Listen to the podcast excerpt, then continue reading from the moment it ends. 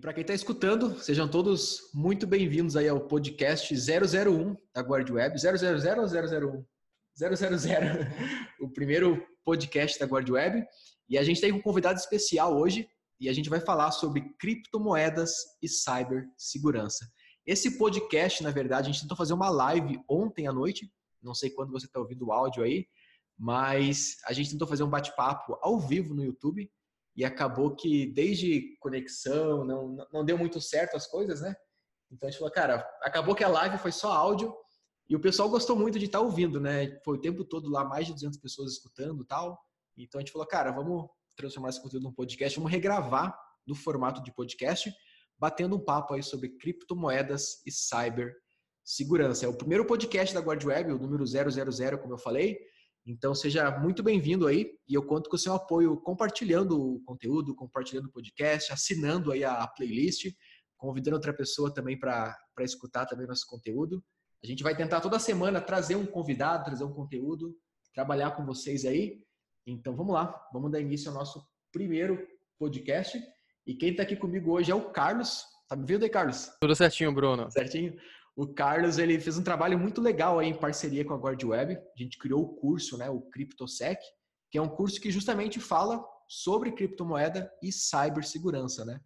Explica no seu começo lá um pouco do que é uma criptomoeda, como esse conceito, e também trabalha um, pouco sobre o que está por trás disso tudo, a rede da blockchain, explicam alguns conceitos da rede, como que funciona, até mesmo como que é a criação né, de, uma, de uma criptomoeda, por exemplo, as partes. Então, também um conteúdo bem detalhado que está dentro da plataforma, um curso totalmente em vídeo aulas aí, bem, apesar de ser um curso um pouco teórico, teve bastante partes de prática também, né, Carlos? A gente compartilhou a tela, mostrou bastante coisa. Isso, isso. É, o treinamento, ele tem um intuito, na verdade, né, de, de trazer essa, essa contextualização da revolução que as criptomoedas, que o Bitcoin está trazendo para o mundo, né?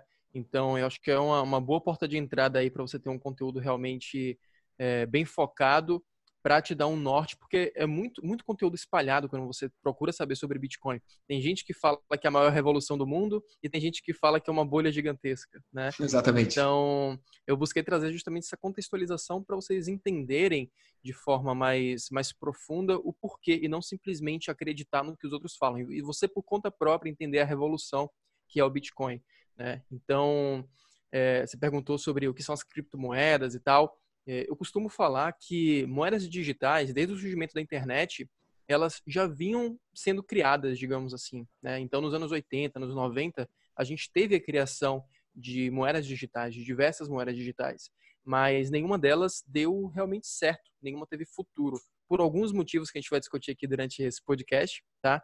Mas o conceito de criptomoeda, ele surgiu basicamente, né, o conceito moderno, digamos assim, é, a partir do Bitcoin, que é uma moeda digital que tem um fundamento da blockchain por trás, é, digamos que assegurando aquela confiabilidade da rede, certo? Então esse é o conceito básico de criptomoeda. É uma moeda digital que, que possui a, blockchain, certo? Perfeito. Até no curso, é, acho que é uma coisa legal né, que a gente trabalhou, assim, que é explicação técnica. Você que tem muito conteúdo espalhado pela internet e tal, cada um fala uma coisa. E muitos desses conteúdos hoje é, envolve a questão do investimento, do, ganho, assim tal, e não muitas vezes o entendimento por trás daquilo, né? o conhecimento técnico aí, diga-se de uma criptomoeda, da, da blockchain. Então, uma coisa que o curso fez muito bem. Tenho certeza que todo mundo que é aluno e que assistiu às aulas conseguiu perceber isso e acreditar, né? Ver, na verdade, o que está por trás de tudo isso e até concluir que a blockchain, como até comentou no curso, né? Ela pode ser uma, é uma tecnologia que vai muito mais além do que so, resolver um, um, problema monetário, assim, digamos, né? Sim, com certeza. É, na verdade, eu acredito que a principal aplicação da blockchain, a maior revolução dela, é de fato a questão monetária, porque aí entra em aspectos um pouco envolvendo é, economia, né? Mas aí não, não sei se é o foco do podcast, mas eu acho que a maior revolução é sim a questão monetária, mas a tecnologia blockchain ela permitiu grandes mudanças de, de, descentralização de poder em várias áreas. E quando a gente fala de descentralização do poder, é, a gente pode trazer também como simplesmente uh, um facilitador ou, ou algo que torne processos mais ágeis, mais eficazes, mais baratos, é, mais simples, digamos assim. porque no final das contas, a gente ainda vai explicar o que é blockchain e tal, mas é, no final das contas, o que a blockchain traz para o mundo é simplesmente é, tudo que você precisa de um terceiro, de um ente centralizador terceiro, é, dizendo se aquela informação é válida ou se não é válida, a blockchain simplesmente tira a necessidade desse terceiro. Então a gente entra em vários outros aspectos, muito, muito além do que o próprio dinheiro. No caso do dinheiro, seria esse ente centralizador, né? Seria o banco, por exemplo, né? Mas aí a blockchain tem, tem várias áreas de aplicação também que estão sendo exploradas aos poucos, né? Porque é, isso é uma coisa muito nova, digamos assim. O Bitcoin si ele existe há pouco mais de 10 anos é, e está sendo explorado somente isso nos últimos, sei lá, cinco anos, digamos assim. Essas novas possibilidades da blockchain, né? Exatamente. Até vinha a mídia também, né? Bombar e também é uma coisa recente, né? Uma coisa tão... Não faz 10 anos que, que é sempre assim, por exemplo. Exatamente, então, com certeza. Então, a gente entendendo esse conceito aí, né, das, das criptomoedas, a pessoa fez o curso, digamos assim, e já está presente o que é uma criptomoeda, como que funciona tudo por trás ali. Eu vou começar nosso nosso podcast aqui entrando no tema de cibersegurança uh, com uma pergunta básica, acredito que é, cara, eu vejo que eu que trabalho nessa parte de cibersegurança no mercado de entendendo ataques, invasões, eu já documentei muito ataque, muita invasão onde foi envolvido criptomoedas, desde, por exemplo, um hotel que foi hackeado aí o sistema de, de fechadura das portas e os caras cobraram o, o ransom, que era uma, um resgate aí em Bitcoin, por exemplo. A gente teve uhum. recentemente no mundo um dos maiores ataques de ransom que foi o WannaCry e o resgate também foi cobrado em Bitcoin. A gente tem quadrilhas hoje até em organizações, por exemplo, de venda de cartão de crédito, mercado negro também, tudo o pessoal já está cobrando em, em Bitcoin, né? E outras criptos também, a gente pode falar sobre isso. Mas eu vou começar a live para a galera que vê, né? Pô, tudo isso acontecendo, resgate em Bitcoin, é, o criminoso pediu, pediu em Bitcoin e tal. É, por quê? Porque ele, porque esses, essas pessoas que invadem o sistema, que sequestram algo, e até a gente brinca, tava conversando hoje no almoço até, que na internet das coisas, a gente tá brincando, tem câmera em tudo que é lugar, tal, câmera inteligente. Você vai estar tá passando de cueca na sua casa, vai tirar a câmera, vai tirar uma foto, vai falar, cara, é o seguinte, é um ransom, eu tirei uma foto de você de cueca, é um Bitcoin para não, não publicar foto. mas, mas entrando nesse mérito assim né, do ransom, da ideia de ransom, por exemplo, por que o resgate, por que, as, por que os pagamentos dos criminosos, tudo, é em criptomoeda, eles querem Bitcoin? Por quê? Por, por que isso acontece? Por que não me dá, transfere minha conta? O que, que, o, que o Bitcoin traz na mesa, por exemplo, assim, para para um criminoso, por exemplo, gostar de receber em Bitcoin? O que, que, que, ele traz para a mesa? Pronto. É, essa analogia do, do Bitcoin envolvido com, com, uh, com o mercado negro, digamos assim, né, com coisas ilegais, é uma analogia que vem de muito tempo já, porque o Bitcoin foi criado dentro de um contexto é, de simplesmente Deep Web, praticamente. Né? Ele foi adotado inicialmente, até mesmo criado né, por programadores, por criptógrafos, é, uma galera que, que digamos que está presente dentro da Deep Web, né? Ah, por diversas questões, principalmente a questão do, do, anonimato, né? Então, a adoção inicial dele, não teve um governo que virou e falou assim, ó, a partir de hoje o Bitcoin vai ser aceito em todo mundo, todas as padarias vão aceitar Bitcoin, coisas do tipo. Então, a adoção dele foi uma coisa está sendo, na verdade, uma coisa gradual e continuará sendo, né? Então, as primeiras adoções do Bitcoin foram muito ligadas a essa questão da Deep Web, né? Então, existe já esse conceito é, na cabeça de muitas pessoas, apesar de que, com o passar dos anos, você deve ter percebido isso, inclusive, cada vez veio diminuindo mais essa associação do Bitcoin com, com, com Deep Web, ou talvez com a Dark Web, enfim. É, mas existe uma associação muito grande disso daí. Mas falando especificamente de, por exemplo, um ataque hacker é, em que o cara bota, sei lá, WannaCry ou um ransomware da vida uh, e pede um resgate. Ele tem basicamente, digamos que, três opções para pedir esse resgate, né? Ou ele simplesmente pede um, um TED para a conta dele, e esse TED seria, sei lá, nominal praticamente, tudo teria é, teria um acesso muito fácil ali a quem é aquela pessoa, etc. Ou ele pede em dinheiro vivo, e aí você tem um limitante monstruoso, simplesmente de é, você não pode fazer isso com uma pessoa que está lá no Japão ou uma pessoa que está lá na, na, sei lá, nos Estados Unidos, sendo que você está aqui no Brasil, né? você precisaria fazer uma transferência entre fundos de fato, é, ou você simplesmente utiliza moedas digitais, que é o caso do Bitcoin. Então a questão do Bitcoin é muito mais pela praticidade de transações entre, entre as partes, certo? Você não tem um, um, um banco envolvido ali no meio é, para depois você pedir estorno e coisas do tipo, né? A transação do Bitcoin ela é peer-to-peer, então passou de uma pessoa para outra, o bloco foi confirmado, beleza, não tem, não tem chargeback. E ela assim, traz né? junto para a rede também a questão do, bota na mesa a questão da privacidade e anonimato também, né? Sim, sim, com certeza. E aí entra um ponto que as pessoas confundem muito, que é o fato de que o Bitcoin, ele é sim é, privado, digamos assim, no sentido de é, ele é anônimo, certo? Você não tem acesso ali, não tem dizendo ali, ó, Carlos transferiu para Bruno tem dizendo ali um, um código que, que indica que aquilo dali é Carlos e um código que indica que aquilo dali é Bruno, certo?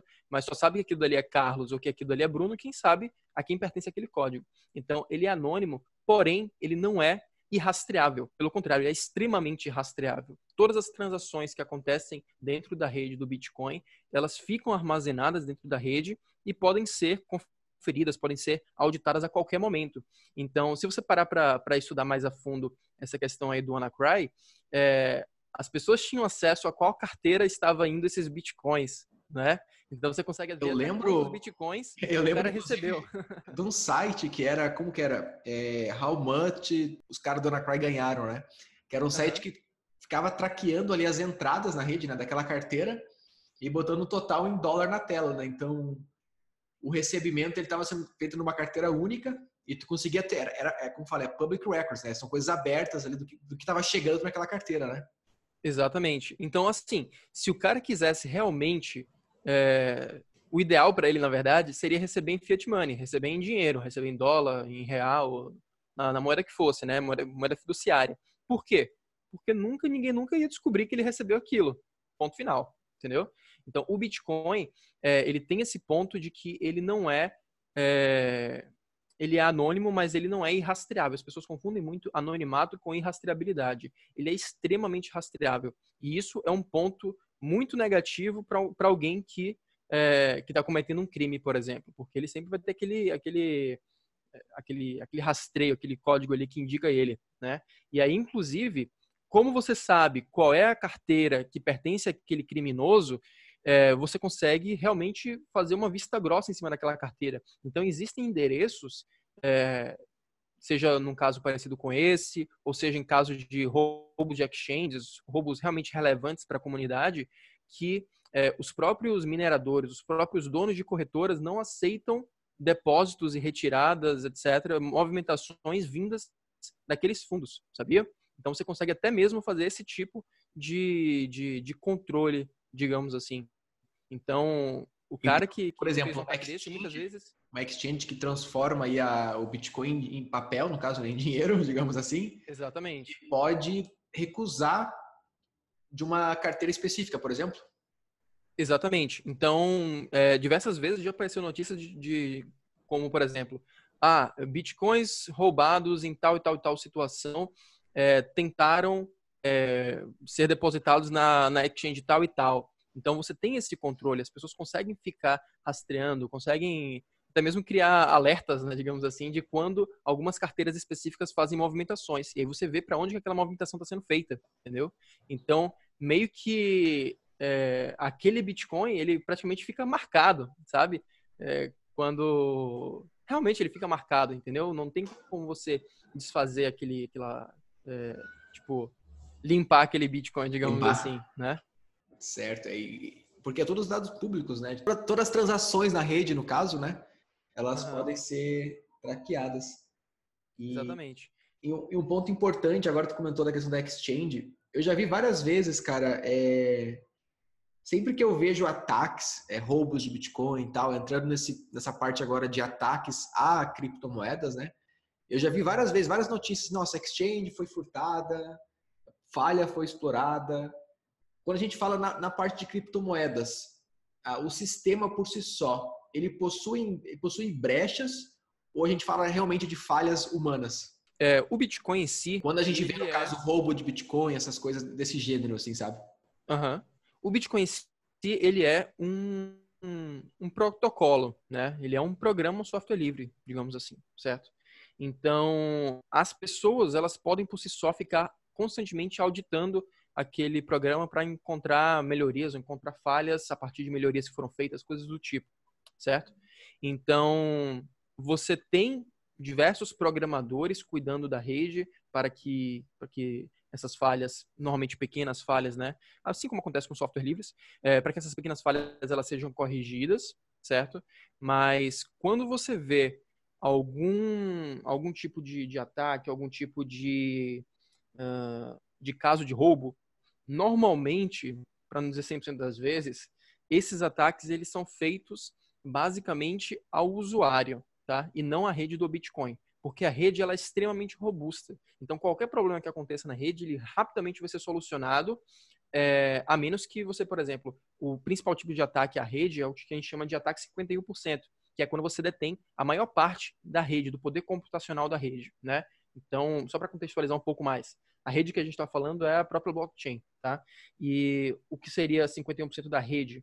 A blockchain, ela é verificada por, digamos que, diversos computadores espalhados pelo mundo. E cada computador desse, ele tem um poder computacional sendo empregado dentro da rede, tá? Então, se mais de se mais da metade do poder computacional, ou seja, mais da metade da rede dos mineradores estiverem de acordo com determinada atitude, digamos assim, ou seja, mais de, de 51% da rede uh, estiver disposta a, a fazer alguma alteração na rede, ela vai conseguir. Mas isso é praticamente impossível, tá? Quase impossível mesmo, porque seriam alguns bilhões, não sei, não sei ao certo, seriam trilhões. Mas teve uma vez que aconteceu, né, de chegar com 51% uma rede específica, né? Controle. Exatamente. Então o que acontece? Esses computadores, é, como a rede é extremamente competitiva, cada vez mais pessoas. Então, por exemplo, ah, sei lá, oito anos atrás, eu podia chegar com o meu notebook e começar a minerar Bitcoin, porque a rede ela não era tão competitiva assim, tá? Então era mais fácil.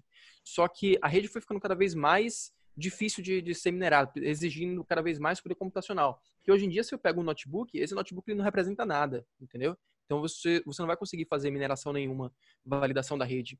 Então o que as pessoas começaram a fazer? Começaram a se unir dentro do que a gente chama de pool, tá? que essas pools é basicamente uma junção de, de, de, várias pessoas ou várias redes diferentes se unindo em uma só em prol da mineração, tá? Então, uma dessas pools, hoje em dia, uma pool, acho que é uma das maiores pools tem uns 30% de, da, do poder da rede, mais ou menos. Uns 20, 30%. Então, uns anos atrás, uma dessas pools, ela chegou a ter mais de 51% da rede. E aí, por conta própria, por vontade própria, ela virou e falou assim, ó, pessoal, eu estou com mais de 50% da rede, eu vou desfazer aqui a minha rede, separar ela, para que eu fique com menos de 40% e eu nunca vou passar desses 40%. Por que, que, o cara fez isso? O cara tinha o poder de modificar a rede do Bitcoin. Por que, que ele resolveu separar a rede? Porque é uma rede descentralizada. E o poder dela ser descentralizada, a confiança que, que, que uma rede descentralizada tem, é justamente essa questão de é, é, de quão robusta e de quão segura, digamos assim, essa rede é. Então, se o cara forçasse a barra para poder fazer uma coisa ilegal, digamos assim, apesar de que isso não é ilegal, mas algo que vai prejudicar a rede, ele ia estar tá se prejudicando, entendeu? Porque ele ia estar tá tirando a confiança da rede. Ia prejudicar o próprio crescimento todo. da rede, né? Exatamente, as pessoas iam falar pelo mundo todo. Olá, um cara conseguiu fazer um ataque à rede do Bitcoin, o cara conseguiu, sei lá, reverter uma transação da rede, ele conseguiu, enfim, fazer alguma coisa, certo? Então, o próprio cara, ele tá, tá com, digamos que, é, o dele em jogo ali, né? Ele não, sim, não sim. vai querer, provavelmente o minerador ele tem, tem muito Bitcoin, então ele não vai querer prejudicar a rede de forma alguma. Então, ele mesmo optou por... Porque ele prejudicando a rede, ele por si só, ele perde, digamos, valor no mercado com a rede perdendo, com o Bitcoin perdendo valor, né? Com certeza, com certeza. é, faz total sentido, sim. E até quando a gente fala em minerar, por exemplo, né? Mineração, a gente comentou aí de pegar 50% da rede, de, cara, super processamento. Hoje, então, tá, do tamanho que tá a rede hoje, é quase loucura hoje, por exemplo, eu ligar meu laptop e querer minerar aqui, né? por alguns motivos não faz sentido, principalmente envolvendo Bitcoin, tá? É, primeiro que aqui no Brasil, é, computador, é, enfim, maquinário, digamos assim, é uma coisa cara, naturalmente, e a energia elétrica aqui no Brasil também é uma coisa cara. E a mineração exige uma energia elétrica é, alta, digamos assim. Por quê? Porque é um, um, um, computador, digamos assim, rodando ali 24 horas é, a potência máxima que ele puder, entendeu? Então, exige muita, muita, muita energia. E não é um computador, são dezenas, centenas, milhares de computadores. Então, hoje em dia, as minerações elas acontecem principalmente em locais em que a energia ela é muito barata. Então, as pessoas ouvem falar muito de, ah, vou minerar Bitcoin no Paraguai. Por que, que isso acontece? Porque lá tem usinas de, de energia é, elétrica, né? usinas hidráulicas, enfim. É, e, e, aí isso torna a energia lá naquele país muito barata. Então, vale a pena você fazer a mineração lá desde que você tenha poder computacional. Mas simplesmente ser barato não é o suficiente. Não é porque é barato que eu vou conseguir minerar com o meu computador, entendeu? Sim. Você precisa de maquinário específico para aquilo. Se você quiser minerar com o seu computador, você vai conseguir em redes que são muito menores. Redes que têm, sei lá, a gente tem no digamos assim. A gente tem quando a gente fala de, de hack, né, de uma parte que é a quebra de senhas, que a gente quebra hashes, que precisa uhum. de muito processamento. Então tem, eu acho que é um pouco do Bitcoin. O pessoal pega aquelas GPUs, aquelas placas de vídeo, sabe?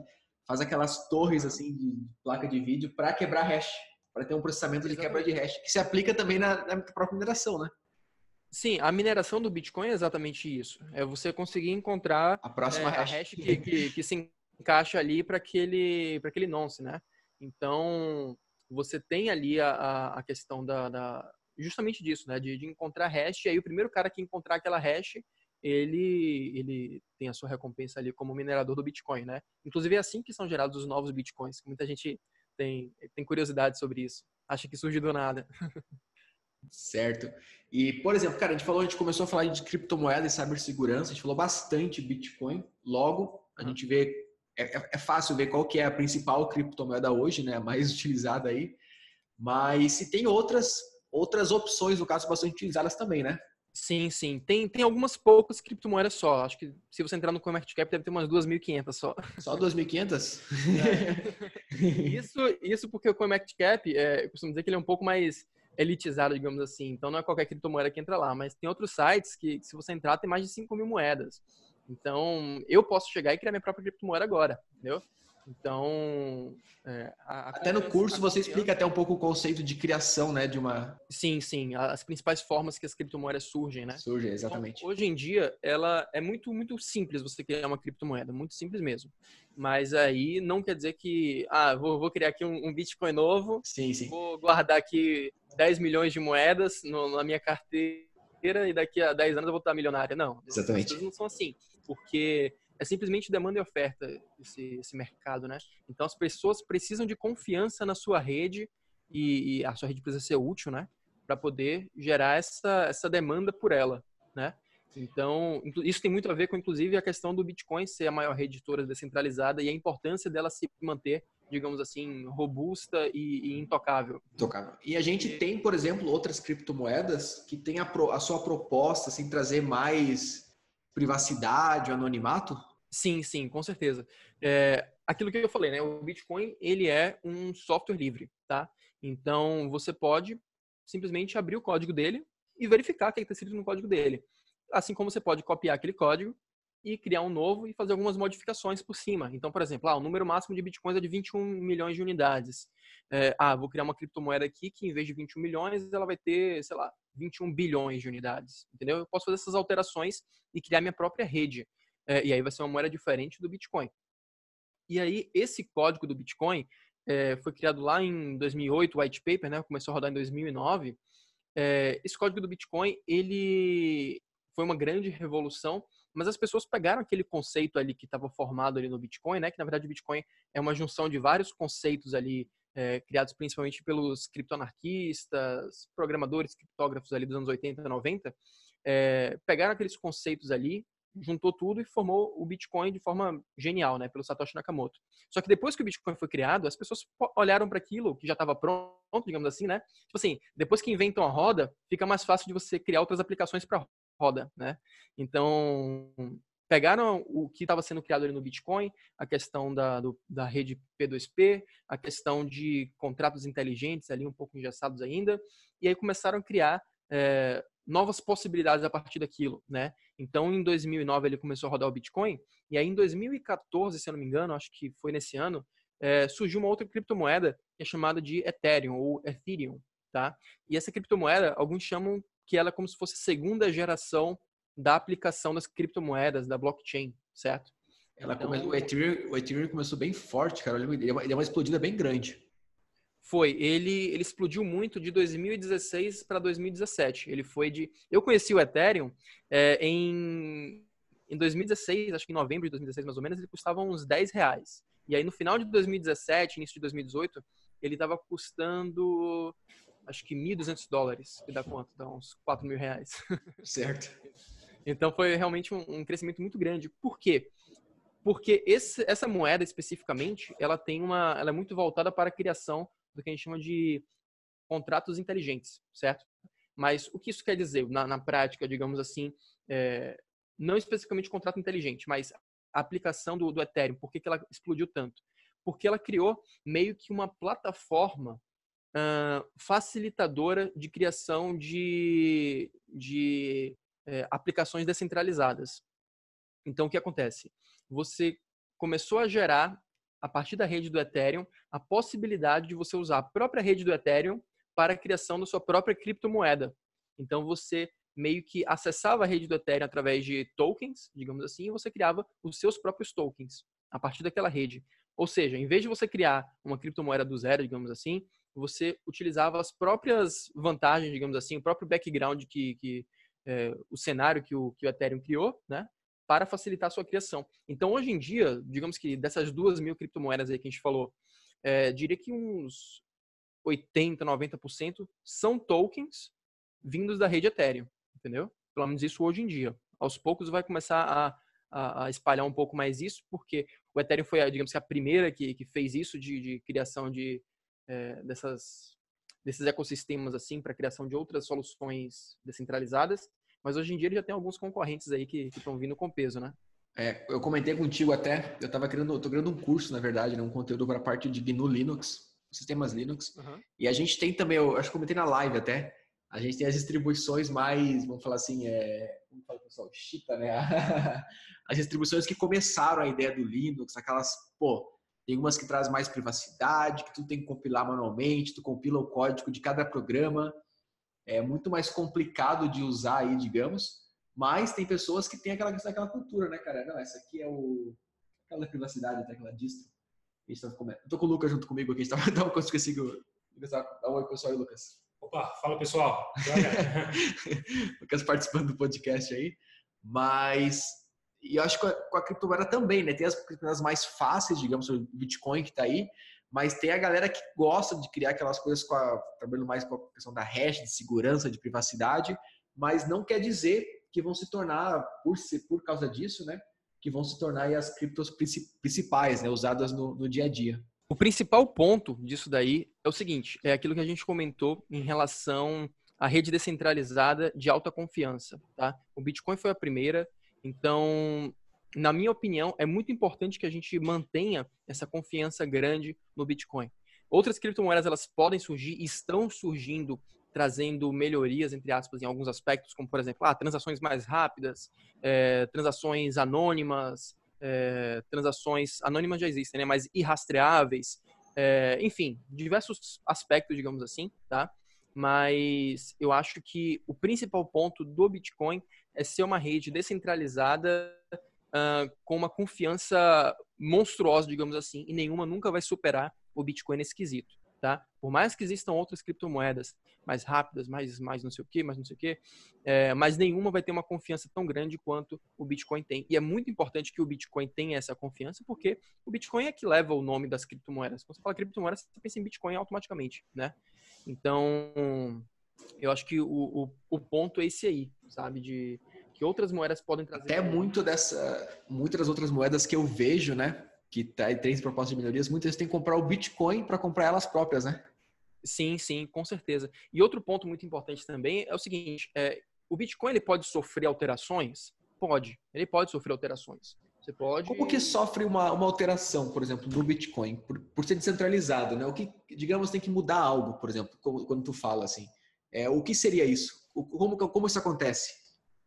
é, a própria rede ela tem que estar de acordo com aquilo dali. Então, melhorias que os próprios programadores, digamos assim, é, enxergam como fundamentais, ou às vezes um bug que, que é descoberto ali, alguma coisa do tipo, é, a própria rede naturalmente vai fazer aquela, aquela atualização ali, porque é, vai ter, digamos que, uh, como que eu posso dizer, todo mundo vai estar de acordo com aquilo dali, que aquilo dali aconteça, tá? Então tem uma um ponto antes de falar do sugerir, tem um ponto é o Thiago Bordini, cara, um profissional que eu admiro muito no mercado de, de segurança da informação. Eu, uma das primeiras palestras que eu vi assim dele, eu lembro que era uma pesquisa que ele efetuou que ele basicamente era um plugin do WordPress, conhece o WordPress, né? Sim, sim. Que é um CMS que várias pessoas usam, tal, open source e tal. E era um plugin do WordPress que ele enviou, acho, para a comunidade. Eu não lembro como que era a parte de avaliação, mas ele enviou, no caso, com, com backdoor, com código malicioso dentro, né? E passou na aprovação. Esse plugin foi instalado em vários WordPress, assim, sabe? Tipo, ele Caramba. rodou uma coisa... O, digamos aí, um cara no, na, na, rede do Bitcoin, por exemplo, tá? Como que é feita essa validação, cara? É, a rede tem que aprovar? Como que é, assim, no caso, para prevenir disso acontecer, por exemplo? Então, é, normalmente, esses projetos, como, como eu, não, eu não participo, digamos que ativamente dentro da rede, é, internamente não sei exatamente como é que funciona, mas normalmente esses, essas mudanças, digamos assim, elas são colocadas em pautas e discutidas até encontrar um consenso, digamos assim, e aí é marcada uma data para que aconteça aquela atualização. E aí tem duas opções dentro dessa atualização pode ser que a atualização ela de fato aconteça e pode ser que não tenha encontrado ali um, um, é, um termo comum, digamos assim, dentro da rede e aí vai acontecer meio que um split da rede, que a gente chama de fork, né? Que, que seria basicamente o seguinte, é, não sei se você já ouviu falar de uma moeda chamada Bitcoin Cash. É, é, uma, é uma das maiores criptomoedas, se não me engano, é a quinta ou sexta maior criptomoeda hoje em dia. Então, o que acontece? Lá em 2017, se não me engano, outubro, novembro de 2017, por aí, né? Final de 2017, é, algum, uma parte da rede do Bitcoin uh, quis propor uma mudança, algumas mudanças dentro da rede. Né? A principal mudança é a questão da, da alteração do, do, do, tamanho do bloco da rede. Porque o bloco do Bitcoin ele é um bloco pequeno e tal, e tal, e tal, e aí não cabe todas as transações necessárias para a rede continuar crescendo. E aí, uma parte da, da rede virou e falou assim, ó, eu quero, vamos aumentar o tamanho da rede do bloco do Bitcoin. E aí nem todo mundo foi de acordo com isso por conta daquela questão de não, o Bitcoin ele é, é imutável o máximo possível. Não tem necessidade de você aumentar o bloco, porque nesse momento a gente quer mais segurança do que é, escalabilidade e, e é, ser user-friendly, digamos assim. Né? A gente quer mais uma rede robusta. E aí teve isso aí, e aí não foi. E aí o que aconteceu dentro da rede? digamos que a cadeia de blocos seja bloco 1, bloco 2, bloco 3, bloco 4, bloco 5. Aí tava lá no bloco 132 mil, né? E aí quando chegou no bloco 132.001, é, aconteceu, a rede do Bitcoin continuou e ao mesmo tempo foi criada uma outra rede com outro bloco 132.001, é, entendeu? Então, criou duas redes, uma de Bitcoin e outra que foi denominada Bitcoin Cash, certo? E aí essa nova rede que foi criada, essa rede paralela, digamos assim, ela pega toda uh, a cadeia de blocos já existente do Bitcoin, certo? E aí uma parte do, dos programadores, digamos assim, permanecem na rede intacta do Bitcoin e uma parte dos programadores, dos desenvolvedores, começam a trabalhar na rede do Bitcoin Cash, aqueles que apoiavam aquela mudança, né? Então, e aí, por exemplo, o que acontece? Se eu tinha 100 Bitcoins no bloco 100 mil, quando eu chegar no bloco 132.001 do Bitcoin Cash, vou ter 100 Bitcoins. E no bloco 132.001 do Bitcoin, também vou ter 100 Bitcoins. Então, duplicou realmente a rede, apesar de serem moedas é, diferentes. Então, esse consenso, ele sempre acontece ali com... com é, entre a comunidade, digamos assim, né, do, dos desenvolvedores, para ver o que, que, realmente vai ser é, implementado, o que, que não vai ser implementado. Mas sempre voltando naquele aspecto de que é, implementações elas normalmente são feitas só quando realmente é muito necessário, algo que todo mundo enxerga como é, crucial para a rede, para sempre manter a rede com seu aspecto de, de imutabilidade ao máximo. Né? A gente está agora, se eu não me engano, é, tem um limite de 21 milhões de bitcoins que vão existir, né? Sim, 21 milhões. A gente está hoje com 17,3 milhões, se eu não me engano, alguma vez que eu vi. 17,9. 17,9 milhões? Isso, exato. Cara, e quando, quando, quando bater esses 20 milhões, o que acontece? Então, é, muita gente pergunta assim, né, falando, ah, o Bitcoin ele tem 21 milhões de unidades que vão ser criadas. Certo. Já existem 17, 18 milhões. Então, os outros 3 milhões que faltam vão ser criados aí nos próximos dois anos, sei lá, uma conta básica aqui, né? E na verdade não. Por quê? Porque o Bitcoin, dentro do, do da sua programação, né, é, ele foi programado para que cada. Como é que são gerados os Bitcoins? Primeiro, no né, primeiro de tudo. É, a cada bloco do, do, da blockchain do Bitcoin é dado uma recompensa para o minerador que é, encontrou aquela hash, né? Certo. Fez aquela validação daquele bloco, digamos assim. Então, inicialmente, cada bloco gerava 50 bitcoins como recompensa. Só que na própria programação, ele coloca que, em média, a cada quatro anos, é, aquele, aquela recompensa por bloco vai ser reduzida pela metade. Então, de 2009 até 2012, rodou dessa forma, como 50 blocos por 50 bitcoins por bloco, como recompensa. 2012 até 2016 foi para 25 blocos, 2016 até 2020 é, 12,5 blocos de 2020 até 2024, 6,25, de 2024 a 2028, 3, e assim vai até chegar a uma fração mínima de, de menos de, de um Bitcoin, até, sabe? Então, o que acontece? Você acaba criando uma, uma curva exponencial aí. Então, é, essa curva exponencial, ela tende a acabar, chegar a 21 milhões de unidades somente em 2140. Certo. E, e, por exemplo, tá? A gente tem a quantidade. Eu já vi, falando agora a parte de segurança um pouco, né? É, eu já vi algumas empresas, exchanges aí, que tiveram falhas de, de segurança, vamos falar assim, desde controle de acesso tal. Eu já vi outras, por exemplo, que o cara faleceu, um dos donos, e ninguém tinha a senha de acesso a. eu não lembro as contas, né? Uhum. E, pô, foi bastante coisa. Tinha lá, tinha bastante bitcoins nessas redes, por essas empresas, né? Nessas exchanges. E o que acontece? Sei lá, digamos tem 10, sei lá, tem um milhão de bitcoins lá numa exchange, aconteceu algo que perdeu acesso o que acontece com esses bitcoins? Eles ficam, cara, já era? Ou a rede tem algum consenso? O que acontece numa situação assim? Então, é, a rede ela pode sim entrar em um consenso para, de alguma forma, reverter alguma coisa. Poder pode, certo? Mas isso não acontece, tá? Tipo assim, não, não tô falando que... É, porque se falar, não, não pode. A rede ela pode, de alguma forma, sei lá, reverter uma transação que ela acha interessante reverter. Mas isso não é uma coisa que acontece por conta da confiabilidade da rede. A rede ela tende a ser imutável por, por vontade própria dos próprios mineradores, digamos assim, né? Então, mas em relação a, a fundos perdidos, cara, você perdeu sua, sua conta ali, sua, é, suas chaves privadas, enfim, é, você perdeu acesso àquilo dali. Então, dos bitcoins que existem hoje em dia, dos 17, 18 milhões que existem hoje em dia, nem todos, com certeza nem todos são, são, estão em circulação, digamos assim. Muita coisa já foi. É, eu tenho certeza disso, porque até desde, desde o próprio início, muita gente comprou e não teve mais essa carteira, perdeu acesso, esqueceu. Sim, eu tenho certeza que tem bastante coisa perdida.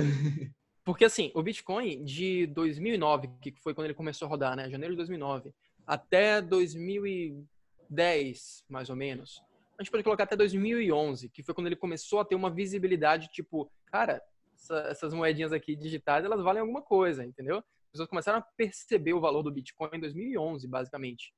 É, em 2010 teve a primeira transação que deu valor ao Bitcoin, ele ficou valendo alguns poucos centavos ali, né, a história da pizza, mas de 2009 até 2011, basicamente, é, as pessoas, era muito comum as pessoas terem Bitcoin e simplesmente não darem bola nenhuma e perderem mesmo, tá? Então, você tem desde, por exemplo, a, a, a histórica carteira do, do, Satoshi Nakamoto, né? Que ele dizem que ele tem mais de um milhão de, de bitcoins intocados, assim, que ninguém movimenta, certo? Até realmente pessoas que mineraram naquele período, que compraram, pessoas que uh, receberam pagamento através de, de, Bitcoin, enfim, né? Eu conheço muita gente que perdeu centenas de Bitcoins, literalmente, porque não deram bola é, naquela época em que ele valia muito pouco, né? E tá até uma parte da, da exchange, pegando esse ponto ainda, é uma falha do, do usuário de Bitcoin, a pessoa que detém e que usa tal, deixar o, os Bitcoins dela um montante na exchange? Certo. É, o que eu costumo falar é que a segurança do, do Bitcoin, na verdade, a questão é, a segurança do Bitcoin está muito mais envolvida quando as pessoas falam, ah, Bitcoin não é seguro. Quando você fala de um ataque hacker ou qualquer coisa do tipo, normalmente ele está muito mais voltado para o usuário do que para a rede do Bitcoin em si, né? É, e aí a questão da exchange é o seguinte: a exchange ela não é carteira, tá? Ela é, digamos que armazena fundos, digamos assim, tá? Mas é, tem uma frase que diz: "Not your keys, not your bitcoins", né? Então você não tem a sua chave ali para aquele bitcoin. Aquele bitcoin é um fundo dentro da, da exchange. Se a exchange for hackeada, qualquer coisa do tipo, se o cara der, der, der o louco nele sair correndo e sumir do mundo, ou o cara morrer, como aconteceu no caso que você falou, né? É, seu fundo estava ali dentro da, daquela exchange, você vai torcer para que ela tenha um plano de emergência, né? Porque quando a gente está numa exchange, a gente não necessariamente está numa rede descentralizada, né? Exatamente, assim, pelo contrário, uma tá rede centralizada. Exatamente. então, você está ali torcendo para que aquela exchange ela seja realmente de confiança, né? E como que você então, recomenda hoje uma pessoa tá, armazenar uma criptomoeda, por exemplo? Digamos que eu tenho certo. aqui, tá, eu, sei lá, tenho 30 bitcoins aqui. É, como, qual é a melhor forma de armazenar esses 30 bitcoins hoje? É sempre proporcional à questão da segurança e da facilidade, né? Então, se você quer muita facilidade, por exemplo, ah, eu faço indo para uma questão de investimento. Cara, eu achei, eu achei, eu achei sensacional esse teu ponto agora da segurança e facilidade, porque quando a gente fala no mundo de cibersegurança, de segurança digital, é exatamente essa frase que, que entra também à tona, sabe? Porque por exemplo, eu trabalho muito com e-commerce, né? Consultoria para e-commerce, de segurança e tal. Uhum. Hoje, o objetivo do mercado é, cara, que a pessoa entre no e-commerce e compre, compre com um clique. Ela dá um clique, tá salvo, o cara fez a compra. E, pô, poderia prevenir fraudes, coisas clonadas. Se dados, né? Ou então, tendo um, talvez um token, alguma coisa de segurança. Poderia. Uhum. Porém, para um e-commerce hoje, para a indústria, é muito melhor eles pagar vale 3 milhões de, de fraudes e lucrar 60 milhões do que ter uma coisa difícil de comprar e de usar, sabe? Exatamente. O ponto é exatamente esse. Então, assim, um cara quer fazer day trade, ele quer ficar comprando e vendendo todo dia, ou várias vezes por dia. O cara ele não vai mandar para carteira, daqui a 10 minutos manda de volta para exchange, enfim, sabe? Então ele vai ter uma reserva ali dentro da estratégia de cada um para dentro da própria exchange fazer suas transações, tá? Não é o recomendado. E aí é quando a gente começa a entrar em graus de, de segurança. Você pode ter ali a sua carteira, é, carteira desktop, sua carteira é, online, sua carteira mobile, enfim, certo? Que são as carteiras mais é, friendly, é, friendly user, né? E aí você tem carteiras um pouco mais avançadas indo para a questão de hard wallets, que normalmente são as melhores é, alternativas, assim, que eu costumo dizer para quem tem um, um, valor um pouco mais elevado de Bitcoin e tem um conhecimento um pouco mais avançado no sentido de que, ah, eu estou tranquilo aqui para, para a variação do preço do Bitcoin, porque muita gente se assusta com a variação do preço do Bitcoin, fala assim, ah, meu Deus, pode ser que suba 20% amanhã, mas pode ser que caia também, entendeu? De um dia para o outro. Então isso assusta as pessoas e isso faz as pessoas quererem estar dentro da exchange muitas vezes. Mas se você tem a confiança mais, entende a revolução que é o Bitcoin e tem o conhecimento para uh, para ficar tranquilo no longo prazo, longo prazo que eu digo, sei lá, no mínimo um ano, enfim, é, o mais recomendado que eu digo é a partir das hard wallets, que são praticamente pendrives, né, que você armazena ali é, suas informações dentro daquele pendrive, você pluga ele, você faz o resgate, enfim, você tem acesso aos fundos, né, não é tão fácil de você acessar assim. Essa é, a hardware wallet no caso, né, esse, esse hardware no caso, ele possui, uhum. digamos, é, para ter para ter acesso a ele? É uma senha que dá acesso para liberar o hardware? Como que funciona? Então, é, inclusive uma pergunta muito muito comum é: e se eu perder esse pendrive? É, exatamente. É, o que acontece? Você tem tanto tanto no hardware quanto na, nas carteiras, nas Ou se um pendrive for roubado, por exemplo. Exato, exato. Você tem a questão do nível de segurança dentro dele, sim, tá? Mas a questão da, da perda, por exemplo, é, a principal questão é que você tem o que a gente chama de é, chave de recuperação ou seed de recuperação, que são simplesmente palavras ou, ou, ou frases e coisas do tipo, que você pode uh, logar em outro local e você recuperar aqueles fundos e invalidar os fundos anteriores e coisas do tipo, certo? Então você tem esse nível de, de, de segurança, digamos assim. Então você pode ter várias carteiras diferentes com, com diferentes fundos. Você pode ter uma carteira só com vários fundos e outra carteira meio que de backup, coisas do tipo, certo? Então você consegue ter, ter esse nível de segurança maior aí sim. E aí, voltando para aquele ponto do nível de segurança, o nível máximo de segurança, digamos assim, é você ter o que a gente chama de paper wallet, certo?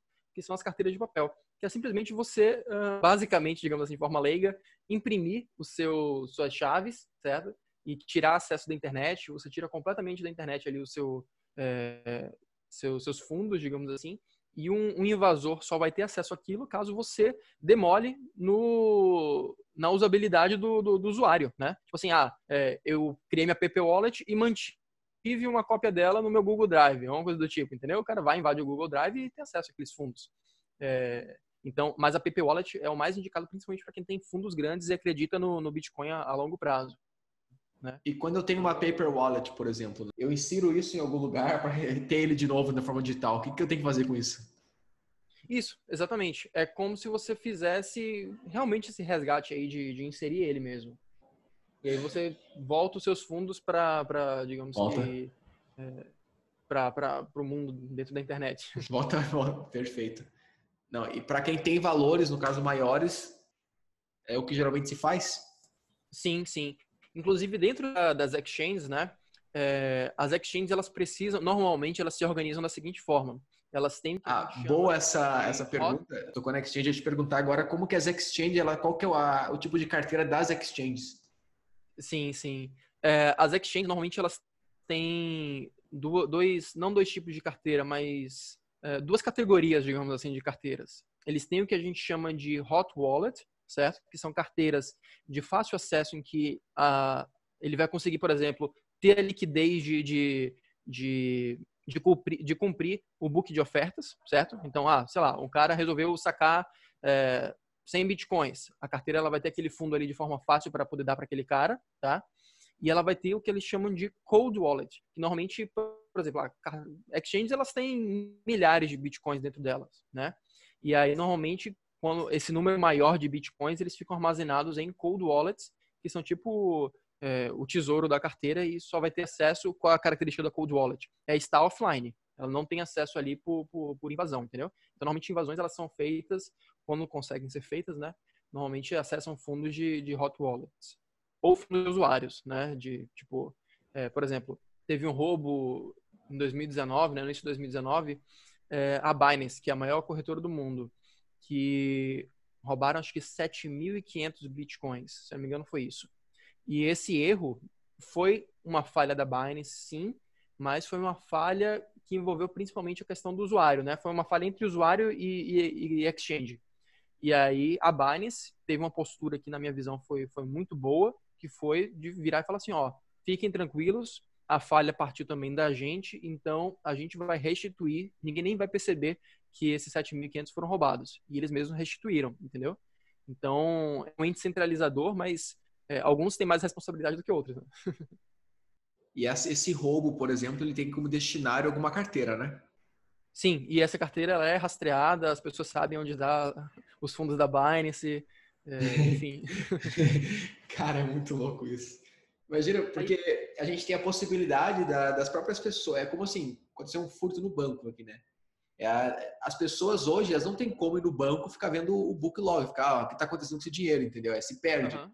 Mas aí, né, nesse cenário especificamente, as pessoas não conseguem ficar dando F5 e vendo o que está acontecendo, né? Exatamente. Eu não sei se já existe isso, mas é uma coisa que, que eu já penso muito, provavelmente já existe, né? Porque é, dificilmente essa galera pensa em muitas, muitas soluções, mas isso é uma coisa provavelmente para os próximos anos, para começar a surgir com mais força. Imagina em todos os estabelecimentos, por exemplo, é, dentro do aplicativo do cara, porque, por exemplo, o aplicativo é, ele pode ser open source, mas ele foi criado por alguém, né? É, dentro do aplicativo de recebimento do cara, ele dá um aviso dizendo que aquele dinheiro tá vindo, que aquele dinheiro é marcado, por exemplo, sacou? Que aquele dinheiro tá vindo de algum roubo grande. Sim. E aí pode, pode ser que autorize ali pro, pro cara do estabelecimento não sofrer nada, mas já fica ali um, um, um alerta, digamos assim, para a polícia, enfim, tá? Eu conheço, eu conheço uma solução. Isso eu conheço uma solução que é muitos e-commerce não usam até na verdade, que é um database, é alguns crawlers, alguns robôs aí que ficam navegando em, enfim, grupos de WhatsApp, de Facebook, de Deep Web, vendo cartões, lojas de cartões sendo vendidos, cartões de crédito sendo vendidos, né, que foram roubados aí os números e tal. E geralmente esses sites, quando o pessoal vender um cartão no mundo do mercado negro aí hoje, ela geralmente fala até os últimos quatro dígitos do cartão, sabe? Para essa validação e tal. E esse robô, ele fica vendo os dígitos, né? E quando alguém vai comprar no e-commerce, o cara bota os dados do cartão de crédito, ele, ele bate com essa database para ver se tem chance daquele cartão ter sido vendido, sabe? Tá no mercado negro, sendo comercializado e tal. Massa. Então, é mais ou menos isso, né? É uma carteira que é ter o código de uma carteira onde recebeu fundos roubados, por exemplo, e cara trazendo aquela carteira tem uma notificação, né? Sim, sim. Mas aí, aí a gente começa a entrar numa questão de, de privacidade. É, exatamente. Então, é, é uma linha muito tênue entre é, a tecnologia ela trazer uma, uma liberdade para as pessoas e aprisionar as pessoas, né? É que nem o lance do, do da foto lá ser vendida por um Bitcoin. É, uma coisa, eu, eu, o pessoal brinca muito, né? Ah, jornais mesmo, né? O pessoal fala, nossa, que o programa, o, os bancos mesmo falam, porque o uhum. Bitcoin ele dá muita liberdade para criminosos, para sequestro, ninguém sabe quem que recebeu. É, é os dois lados, né? Sim, sim. É, na verdade, esse problema do Bitcoin, é, eu vejo mais como, como desculpa para o ser humano, né? Parte, por parte do, dos bancos e dos governos, porque o problema não é o dinheiro, são as pessoas, né? Então, é bem parecido com o conhecimento sobre hacker, né? O problema não é o conhecimento, o problema são as pessoas. Exatamente. Então, é, a questão do Bitcoin é muito mais profunda do que isso. Então, na minha visão, quando os bancos fazem isso, quando os governos fazem isso, eles estão querendo ganhar tempo de uma coisa que é inevitável, que é quanto tempo vai durar o dinheiro deles, digamos assim. Né? Exatamente. É o dinheiro que eles mesmos imprimem. Então, quem manda no mundo é quem tem dinheiro. Quem tem dinheiro é quem imprime dinheiro. Os bancos e os é. governos. E aí o Bitcoin está acabando com, com, essa, com esse monopólio, né? Que antes era impossível ser acabado, porque você sempre teve uma questão de centralização para a criação de uma moeda. E o Bitcoin é descentralizado. Você vai acabar com quem para acabar com o Bitcoin? É impossível você acabar Exato. E essa ideia da impressão de dinheiro, cara, foi uma coisa que ficou muito presente para mim, assim. Até então, pô, no Brasil que usa, todo mundo usa o mesmo dinheiro e tal. Mas quando eu tava em Hong Kong, é, lá o dinheiro são três bancos diferentes que imprimem, por exemplo. Então tu vê notas de tudo que é tipo, tu vê que o dinheiro é impresso por uma empresa, sabe? Tu vê que é uma uhum. como que fala assim, não é não é tu, tu fica presente para a ideia do dinheiro realmente ser impresso, alguém imprime, alguém bota isso aqui aqui, entendeu? Sim, é um pedaço de papel pintado.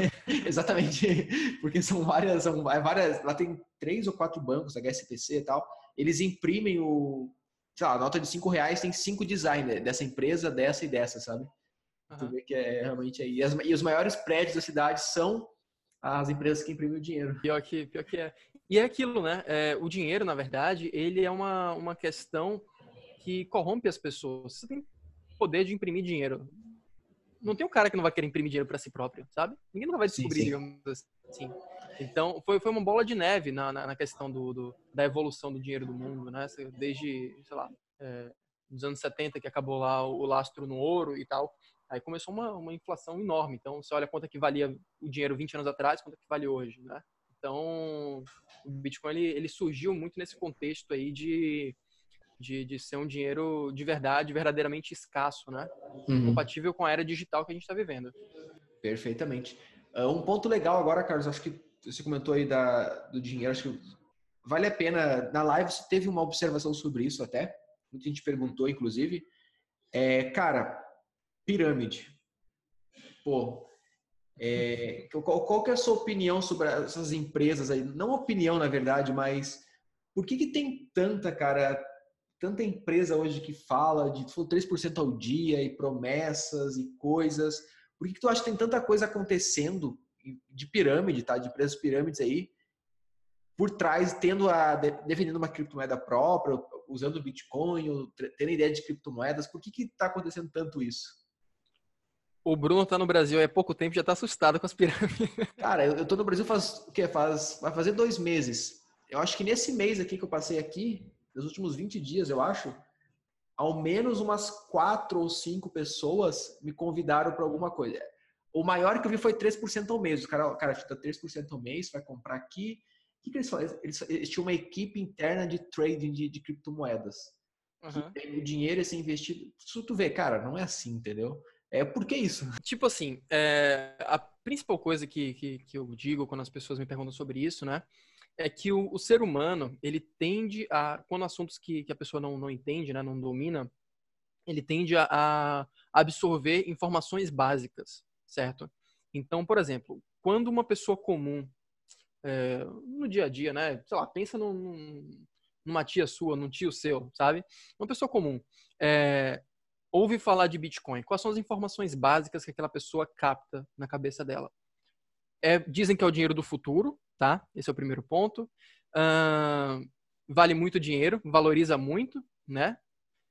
Basicamente essas duas informações. É o dinheiro do futuro e valoriza muito. Essas são as duas, duas informações básicas que as pessoas conseguem é, captar de imediato quando o assunto é Bitcoin, né? E aí quando essas empresas elas surgem, na minha visão, a única coisa que elas querem é uma desculpa para uh, fazer um, um, um, esquema fraudulento, digamos assim. Então eles querem uma boa história, digamos assim, certo?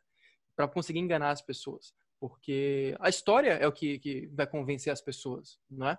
E quando você vai para o Bitcoin, as pessoas têm essas duas informações de que é um dinheiro do futuro que valoriza muito, ou seja, aquela história já está mais convincente. E aí, quando você vai precisar sobre Bitcoin no Google, você vê que de fato ele valoriza muito, que ele é uma revolução, que ele não sei o quê, que não sei o quê, não sei o quê. Então, tudo se encaixa muito bem. Então, vira meio que uma desculpa perfeita para essas empresas aplicarem golpe nas pessoas, entende? Então, você tem um, um discurso perfeito, uma, uma, uma história perfeita para virar e falar para um cara que não tem muito conhecimento, não tem muita formação, virar para ele e falar assim, ó, pega 10 mil reais aqui, que todo dia você vai fazer um saque de, sei lá, de 300 reais. Então, certo. doido, entendeu? Cara fica... E você que trabalha nessa parte, você trabalha com investimentos também que envolvem bitcoins e tal. Cara, é loucura essas coisas de 3% ao dia, né?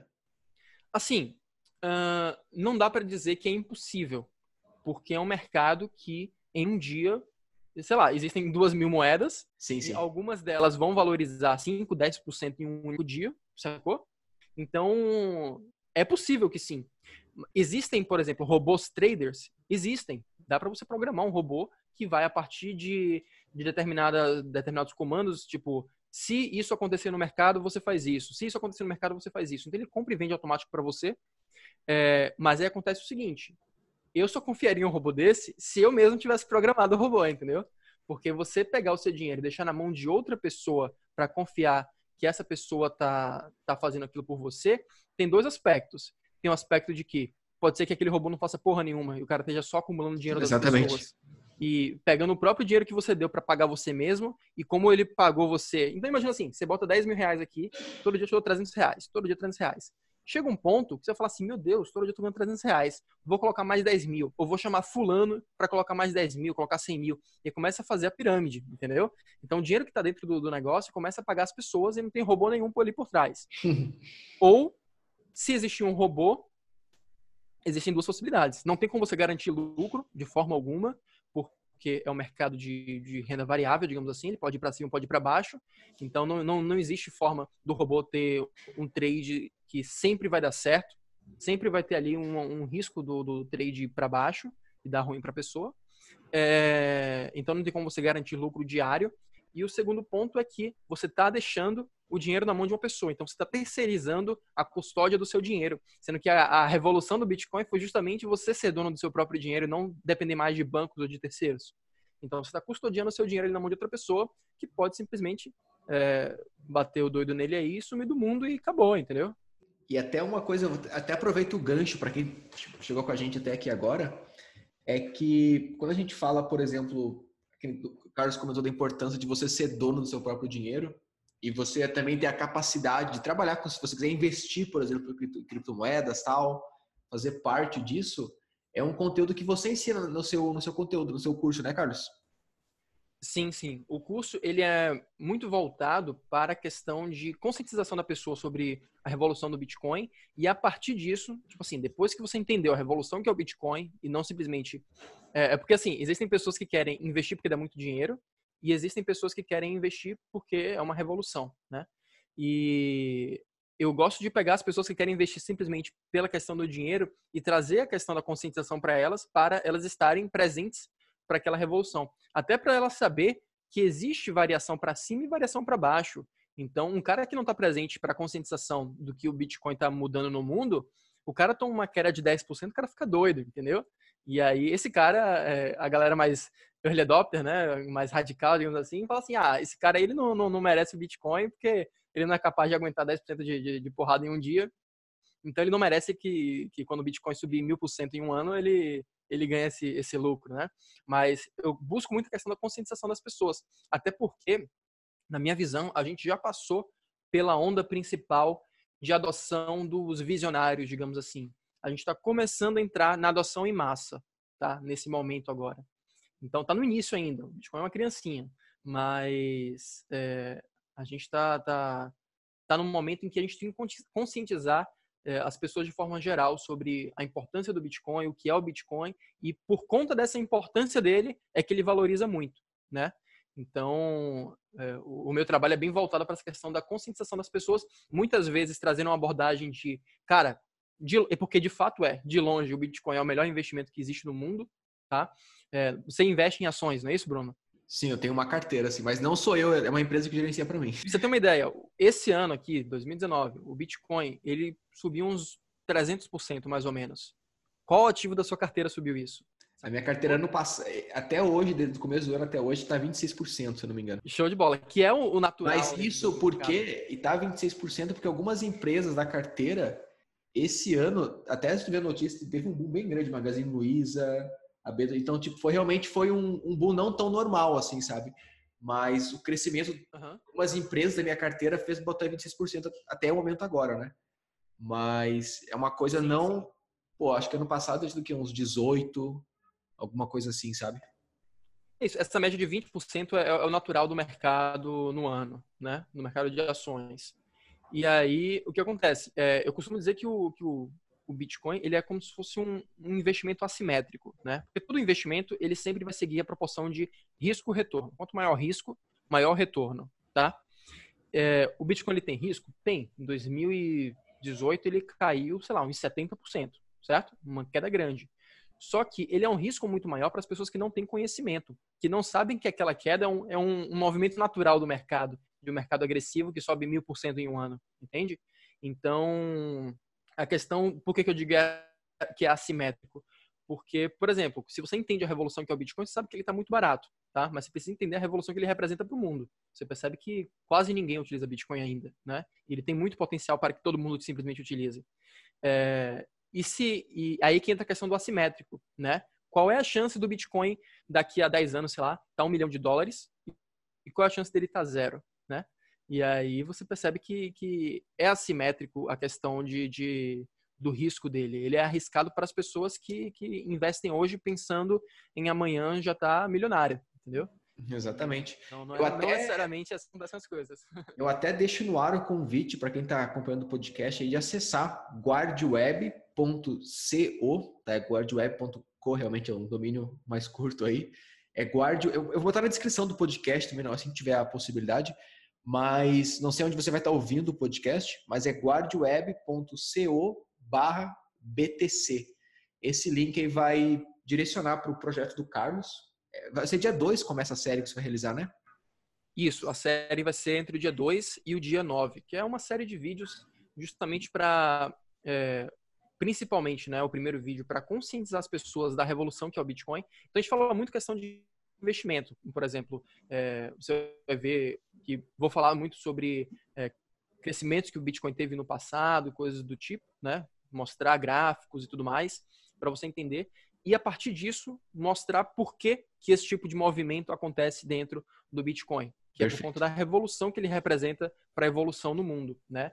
Então vou, vou é um estar com você e Show de bola. É um workshop mais voltado de fato é, para despertar a pessoa o interesse, é, propositalmente, digamos assim, né? Despertar o interesse na, no sentido de investimento. Mas, beleza, você entendeu que é um investimento muito bom, mas não basta você entender isso. Vamos entender um pouco da revolução que representa também. Dentro do workshop, é, eu ensino como é que você faz para comprar, como é que você faz para vender. Ensino também questão de estratégias um pouco mais avançadas, caso você já tenha comprado, já tenha vendido, já tenha comprado, já tenha guardado, enfim, tá? É, ensino que guardar Bitcoin não é você deixar na exchange, é você guardar dentro da sua carteira. Até, é, eu, eu acredito é que quem fez o curso com a GuardWeb, né, o curso que a gente criou junto lá, teve uma, uma base bem forte da parte técnica, da tecnologia por trás de tudo isso. E se acredita nisso, por exemplo, né, que gostou aí e quer investir, inclusive, nessa tecnologia, nesse, nessa revolução, eu acho que é um próximo passo super legal. Sim, com certeza, com certeza. O workshop, até por ser gratuito, né, tem esse intuito de realmente despertar as pessoas, né? E aí, conforme as pessoas elas despertam, aí cabe a cada um realmente buscar mais conhecimento para poder agregar na questão de, de investimento, ou no que você tiver interesse, né? Seja investimento, Perfeito. seja é, programação. Tá? Inclusive, Bruno, é, não sei se você sabe disso, se a galera que está ouvindo sabe disso. Hoje em dia, quando a gente fala sobre contratação de programadores pelo mundo, é, uma das áreas que mais cresce, que mais paga hoje em dia, acho que são três principais áreas. A questão da segurança, né? O cara que, que manja muito de, de segurança da, da de informação, segurança das empresas e tudo mais, ele ganha muito bem por isso. O cara que está mexendo com é, inteligência artificial, coisas do tipo, né? E hoje em dia, o cara que mais ganha de todos é o cara que entende muito de blockchain. Por quê? Porque ninguém entende de blockchain direito, certo? Então, as empresas estão pagando muito, muito mesmo. Cara, eu, eu moro na Coreia. Programação em blockchain. Eu moro na Coreia do Sul, né? Um mercado totalmente corporativo, assim, de grandes corporações e tal. E na Coreia, todos, toda semana, esses sites de eventos, sabe? Meetup, Eventbrite, esses sites que vendem eventos, ingressos e tal, que vê atrações da cidade, né? Todo dia, durante a semana, tem cinco, seis, sete workshops de introdução à blockchain desenvolvimento blockchain, como criar aplicações blockchain, tenda blockchain, descubra blockchain. É a febre, assim, da... Tu vê que a galera tá correndo atrás de, workshop, de bootcamp. E os bootcamps, cara, são bootcamps, tipo assim, é 12 mil dólares, por exemplo, sabe? Pra...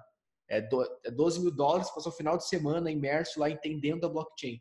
Então, as empresas por si só, elas estão cobrando, buscando profissionais com esse conhecimento, sabe?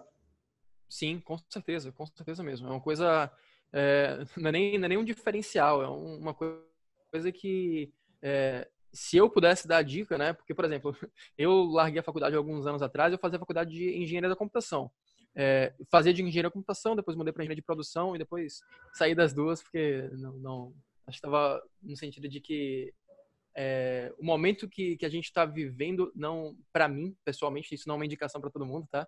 Mas o momento que a gente estava vivendo é um momento único que a faculdade estava mais me atrasando do que me ajudando. Porque eu não conseguia discutir sobre blockchain com meus professores, entendeu?